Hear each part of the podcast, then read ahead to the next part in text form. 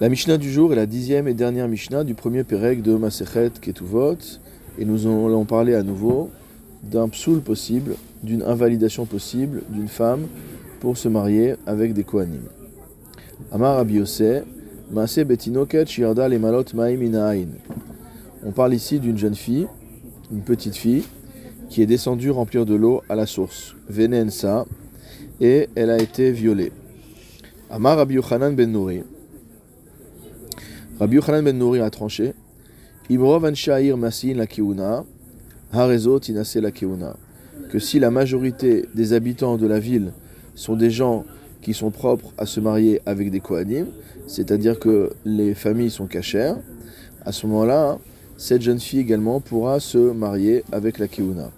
Quelle est la question en fait? La question est de savoir comment on peut déterminer si la personne qui a violé cette jeune fille est une personne qui est entre guillemets cachère, du point de vue du Yichus en tout cas, du point de vue de la lignée, et que cette personne n'invalide pas cette jeune fille.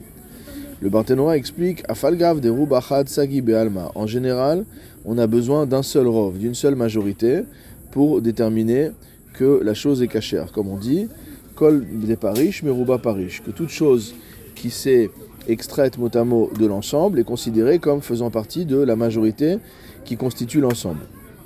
Ma'ala asu Ici, les chachamim ont rajouté notamment un degré supplémentaire de rigueur pour ce qui est des yuchassin, pour ce qui est de la lignée.